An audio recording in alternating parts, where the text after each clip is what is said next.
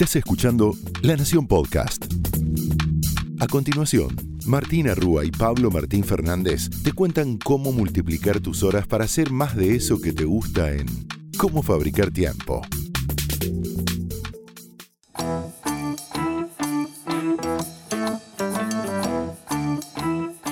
Bienvenidos a Cómo Fabricar Tiempo, donde te prometemos que si invertís estos 20 minutos vas a multiplicar tus horas para hacer más de eso que te gusta. Mi nombre es Martu Rúa.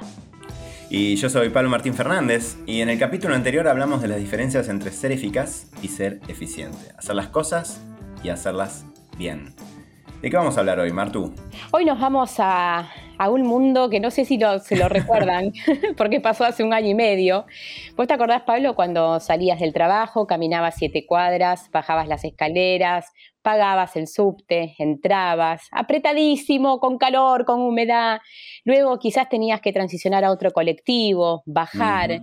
Y a veces hasta quizás tomar un taxi porque faltaban otras diez cuadras y llegabas tarde bueno, vamos a hablar de los traslados, vamos a hablar de las transiciones entre un lugar y el otro. Cuando había bordes externos, cuando salías del trabajo ibas a tu casa, cuando salías de tu casa ibas al gimnasio o a llevar a los chicos al club.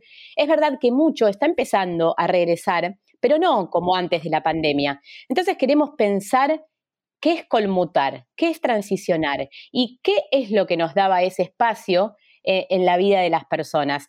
Pero lo que me molesta de este tema, Pablo, es que no tenemos una buena palabra para hablar de esto. Ir, y venir, le podemos decir, ¿no? Bueno, en, inglés sí existe, existe. Existe una palabra que es, que es commuting, ¿no? Sí. Esta idea de ir y venir, ¿no? Voy de, mi casa al trabajo y de mi casa al gimnasio, a la universidad, a donde sea. Es este, este concepto de commuting no existe en español. No, no hay una palabra, al menos que resuma en una palabra este ir y venir, diría yo, ¿no? Lo podemos unir, ir y venir, todo junto.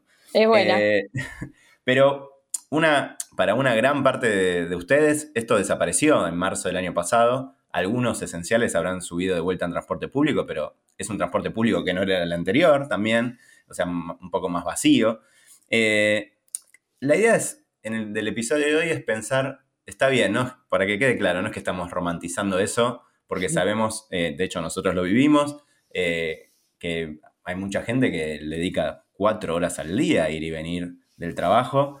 Eh, y a su vez hay cosas ahí interesantes que pasaban y que ahora no pasan, ¿no? Cuando uno camina de la habitación al living, abre la, la notebook y empieza a trabajar. ¿Qué es lo que perdimos, digamos, o qué es lo que no pasa más? Ahora vemos qué hacemos con lo que perdimos, pero ¿qué pasó, Martu? Es tan interesante esto, ¿no? A veces decir, bueno, voy al psicólogo, todo lo que pasaba en esa ir al psicólogo, lo que uno pensaba de lo que quería hablar, o cuando salía del psicólogo. Eh, Más que en el psicólogo, quizás, ¿sabes?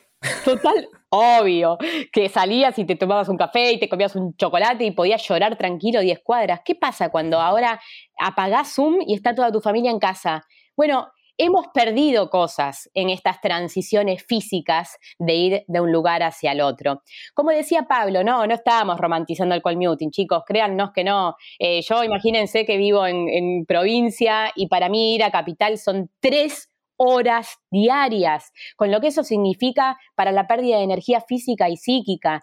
Pero sí es verdad que había una introspección de la combi. Yo le voy a poner así, Pablo, si te parece bien. Había una introspección de la combi en la cual yo transicionaba entre ser la que acababa de dar la charla y la que llegaba a casa a cocinar los fideos de la noche. Había una transición física que a mí me permitía cambiar. Pero vamos a empezar desde la base, y la base no es tan positiva. Ustedes conocen a Daniel Kahneman, eh, uno de los que más ha estudiado nuestro comportamiento, y Daniel Kahneman, este ganador del, del premio Nobel, dice que el momento del commuting, de la transición, es la parte más miserable de nuestro día. Así que no nos olvidemos de esto, porque... Claro, no te olvides lo que también pasabas en ese ir y venir o lo que estás pasando de alguna nueva manera pero Kahneman sostiene esto en más de una investigación, que era una de las partes más miserables de nuestro día. Y también encontramos para este episodio un estudio eh, suizo que dice que es el momento que en el que sistemáticamente nos sentimos peor con nuestro bienestar. Es un momento en el que las personas, luego de trabajar, dicen, eh, se sienten mal con cómo están, erosiona el bienestar, tanto ida y venida, sobre todo para los que tienen mucho viaje y tienen que soportar eh, al transporte público de, de, la Argentina, que sabemos que tiene sus cosas, ¿no? Y de Latinoamérica, porque la verdad es que es un tema que no es solo de Argentina. Así que partamos de esa base. Pero también es verdad, Pabli, que hay cosas positivas, porque como vos decías, eh, pasan cosas y hemos perdido cosas y hay varios estudios que demuestran la parte positiva. Eh, hay uno que es de la eh, Universidad de Arizona, donde lo que ellos demuestran, Blake Afford junto con dos colaboradores más, es que se facilitaba el shift, el cambio, físico y mental de roles. Es decir, que cuando vos transicionabas de un lugar a otro de manera física, también transicionabas de manera psíquica. Y esto me parece súper interesante para pensar, porque eso se ha perdido. ¿Cómo hago para transicionar de manera psíquica si no tengo un lugar a donde salir físicamente? Así que me parece que vamos a tener que recrearlo y eso es parte del episodio de hoy. Sí, lo que ellos investigaron es que los trabajadores, ¿no? Cuando, cuando viajan, cuando viajamos en ese commuting, el ir y venir, eh, hay algo que en inglés se llama Role Clarifying Prospection, que no existe una traducción literal, pero sería algo así como pensar sobre eh, proyectar tu rol, ¿no? ¿Qué soy? ¿Qué voy a hacer al, al, laburo? ¿Qué voy a hacer al trabajo?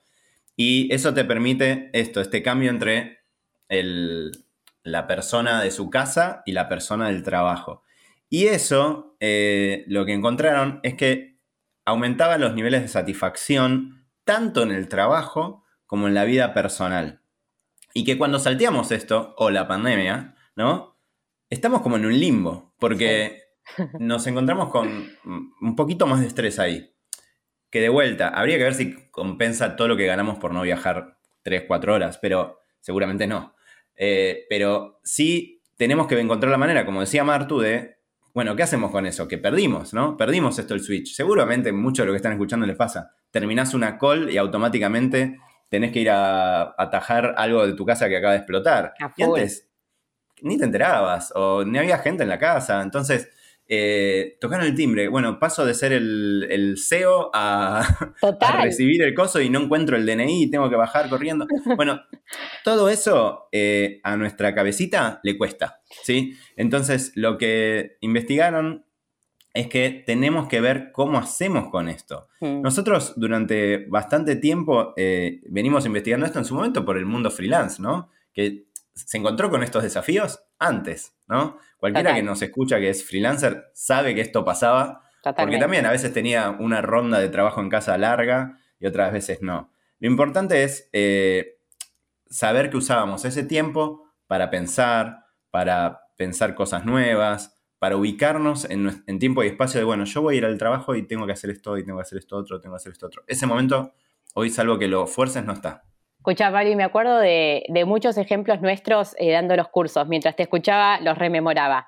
Pensá en esto, cuando íbamos a dar cursos presenciales, el café que nos tomábamos antes de entrar eh, por ejemplo, en una esquina del microcentro, lo que charlábamos ahí, y cómo ese rol, nada, decíamos, bueno, vamos a la cancha, pero era un momento de preparación, de preparar el rol.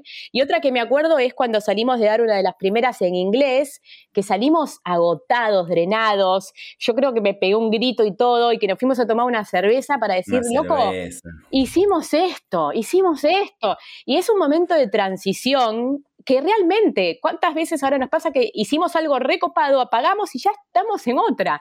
Entonces, eh, ¿ves? Ahora, ahora extraño un poco el commuting. Sí, sí, sí, sí. O sea, lo hablábamos un poco cuando preparábamos el episodio y para mí está bueno contarlo también, que es, eh, hablo, por mí al menos, yo extraño algunas cosas de esas. Eh, y, creo que es lo que extrañamos todos cuando decimos queremos volver a, comillas, normalidad, es eso. Ese lo, social, si se quiere también, ¿no? Que, no, es tanto el eje de esto que es más introspectivo, pero eh, sí, el festejar y no festejar solo por chat después. Claro. brindar, abrazarte, darte un beso, eh, felicitar, comer algo rico entre, entre los dos, entre los tres, entre los cuatro. Todo eso, eh, bueno, lo perdimos, esperemos recuperarlo muy pronto, gracias vacunas, pero ¿qué pasó con eso? ¿Y qué pasó de vuelta con este, con este ir y venir, con el commuting?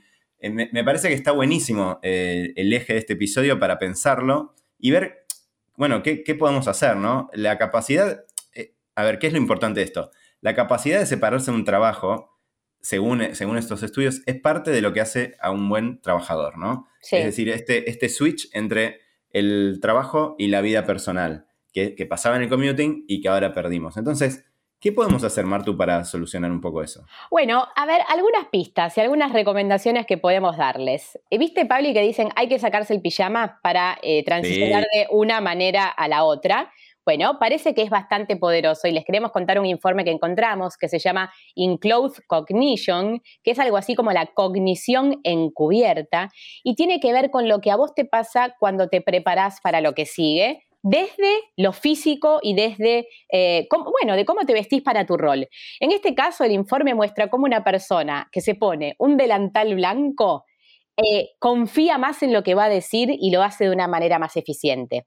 Es decir, que transicionar al rol que te toca, por ejemplo, maquillándote, poniéndote un delantal, sacándote el pijama y otro, es una manera de hacer un commuting digital de alguna manera que hace que te pongas en ese rol. Así que muy interesante esto para pensar cómo en casa, con pequeños cambios, pequeñas cositas, prender una buena luz, sentarte, erguirte, podés estar haciendo esta cognición encubierta y switchear a ese rol que te requiere.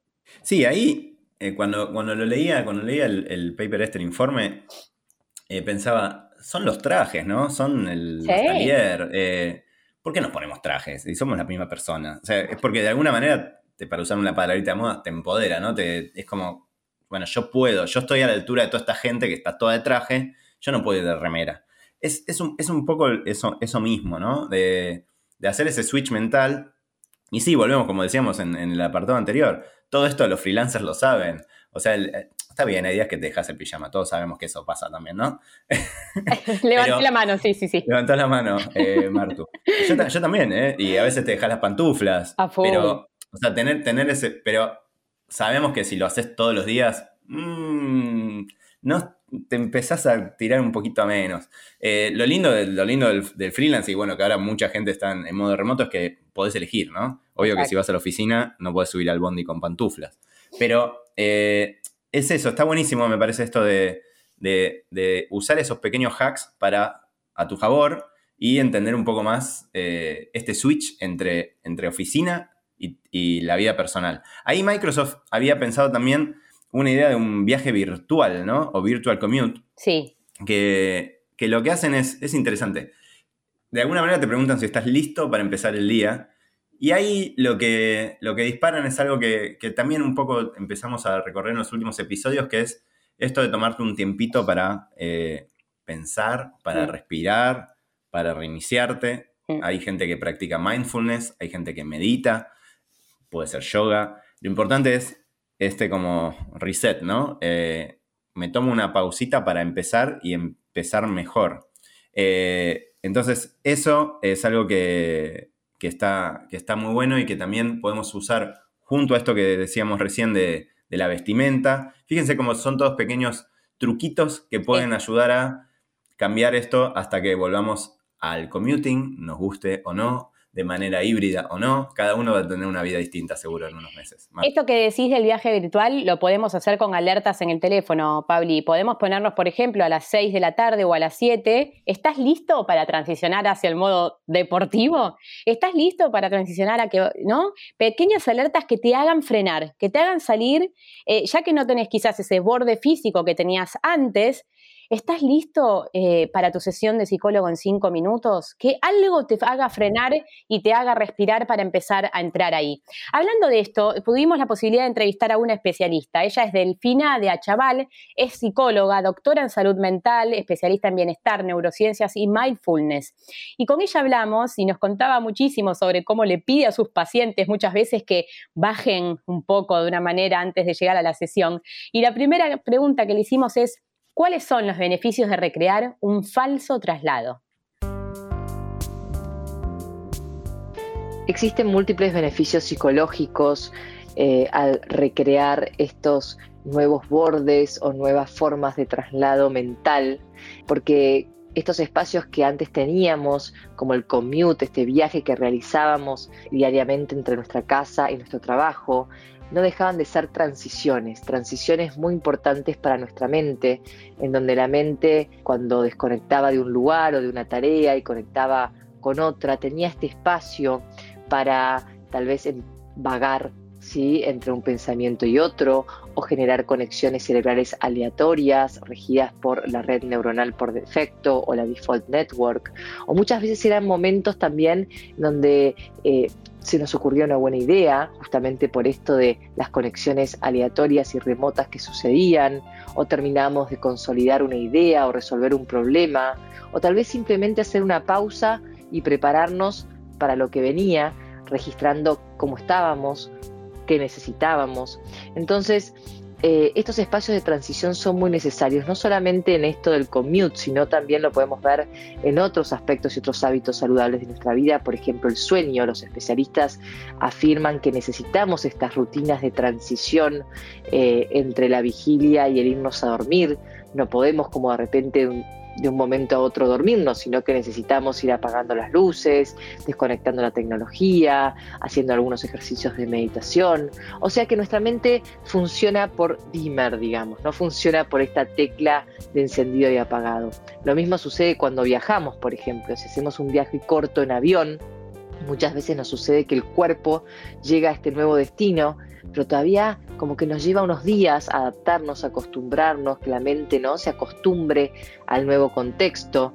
En cambio, a veces si vamos en auto y hacemos este trayecto eh, de forma más lenta, ¿no? La mente progresivamente se va adaptando y se va acomodando al nuevo lugar. Así que por lo cual es muy importante volver a generar estos espacios, tal vez ahora de forma virtual o, ficticia, ¿no? Estos bordes, estas transiciones para nuestra cotidianeidad. Luego le preguntamos, bueno, pero ¿cómo lo gestionamos? ¿Cómo podemos gestionarlo? Existen muchas maneras de gestionar estas transiciones que nos generan tantos beneficios a nuestra mente y a nuestro bienestar. Y desde Mindfulness nosotros hablamos mucho de esto de abrir espacios, ¿no? Abrir espacios en nuestro cuerpo, en nuestra mente y por qué no también abrir espacios en nuestras agendas para agendar, para marcar estos momentos de transición tan necesarios, ¿sí? Tal vez, como dije antes, estos momentos en donde tal vez la mente comienza a vagar o podemos gestar una nueva idea o decantar algo que acabamos de hacer, entonces, aunque no tengamos que viajar, agendemos ¿sí? nuestros espacios de pausa y transición en nuestra agenda. Y les voy a dar un ejercicio muy interesante que yo lo llamo el check-in o el chequeo atento, porque muchas veces nosotros en estas transiciones entre una tarea y otra, por ejemplo, eh, hacemos todo el tiempo chequeos externos, hacemos checkouts, ¿no? ¿Qué hacemos? Mientras que estamos haciendo, dejamos de hacer una cosa y hacemos otra, o en esos tiempos muertos durante el día, chequeamos todo el tiempo afuera, chequeamos el celular, el WhatsApp, el Instagram, ¿no? Y los invito a que hagamos, en vez de hacer el checkout, hagamos el check-in que en esos momentos podamos chequear internamente cómo estamos y qué necesitamos. Y acá traigo un acrónimo que se llama STOP, que los acrónimos son esas palabras en donde cada letra nos indica algo que tenemos que hacer. La S, por ejemplo, es la S del stop, ¿no? De detenernos, ¿sí? Frenar, tal vez unos instantes, sentarnos, cerrar los ojos. La T del stop tiene que ver con tomar unas respiraciones, La O con observar nuestra experiencia. ¿Qué pensamientos estoy teniendo en este momento, no? ¿Qué emoción o qué emociones siento ahora? ¿Mm? Eh, ¿Qué sensaciones físicas? Por ahí hacemos este stop y sentimos una incomodidad, una tensión innecesaria, un malestar, hambre, sueño. ¿Qué necesito? ¿Sí? Y la P del stop tiene que ver con el proceder, pero proceder de una forma más consciente hacia la próxima tarea o hacia el próximo lugar. Así que los invito a hacer este stop, este check-in eh, en estos espacios de transición que son tan, tan importantes. Bueno, hasta acá este capítulo en el que buscamos hablarte de la importancia de los bordes, del corte, de la transición real, pero también de la virtual entre trabajo y la casa, ¿no? Esto de no sé si extrañar el commuting, pero extrañar algunas cosas del commuting, extrañar algunas cosas del ir y venir, extrañar algunas cosas de ir a la oficina, de tomarte ese cafecito antes y cruzarte con alguien. Eh, eso, ¿Qué, ¿qué, nos va a quedar de esto? Y fíjate todo lo que te contamos. Trata de ver cómo lo puedes aplicar hoy y cuando te toque volver a la oficina. Esto fue como fabricar tiempo, donde te prometemos que si invertís 20 minutos vas a poder multiplicar las horas de tu día. Porque lo importante no es que hagas más, sino que hagas mejor. Hasta el próximo episodio.